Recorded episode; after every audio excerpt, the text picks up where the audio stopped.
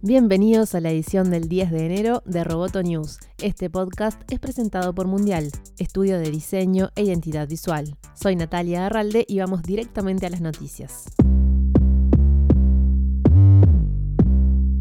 Los vehículos autónomos y la movilidad eléctrica se robaron la atención en la feria electrónica y de tecnología más importante del mundo que se celebra hasta mañana en Las Vegas. Ducati, por ejemplo, en conjunto con Ford y Audi, presentaron una tecnología que permite la comunicación entre autos y motos. Por su parte, Nissan mostró a los asistentes la tecnología Invisible to Visible que ayuda a los conductores a combinar el mundo real y virtual. Esta tecnología le da al usuario información de sensores dentro y afuera del vehículo con datos de la nube, lo que permite escanear alrededores pero también anticiparse a lo que está por delante, detrás de un edificio o a la vuelta de la esquina. Audi, por su parte, incursionó con tecnología que refleja los movimientos de un auto real en la realidad virtual, adaptando el contenido que se muestra en tiempo real. Pero fue Hyundai la que sorprendió con la presentación del Cradle Elevate, un llamativo prototipo que permite a los usuarios optar por conducir normalmente o por estirar las piernas robóticas del auto para caminar o incluso escalar por terrenos difíciles.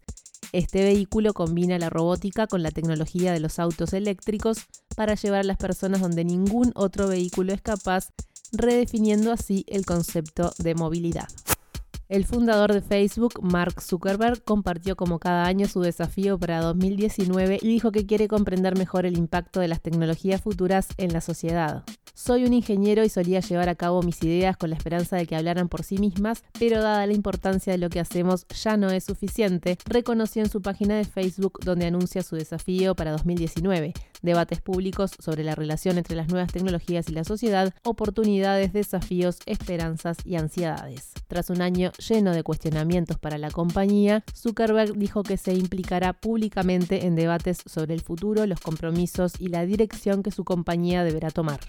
Señaló que las discusiones estarán disponibles en Instagram y en Facebook.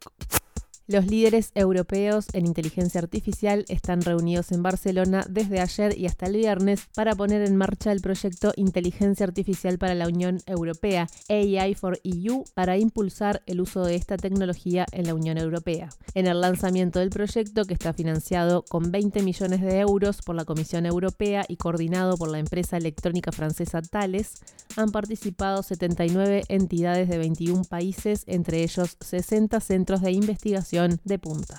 AI for EU busca poner a disposición de los usuarios recursos basados en esta tecnología que faciliten la investigación científica y la innovación y analizar las necesidades de investigación futura en inteligencia artificial.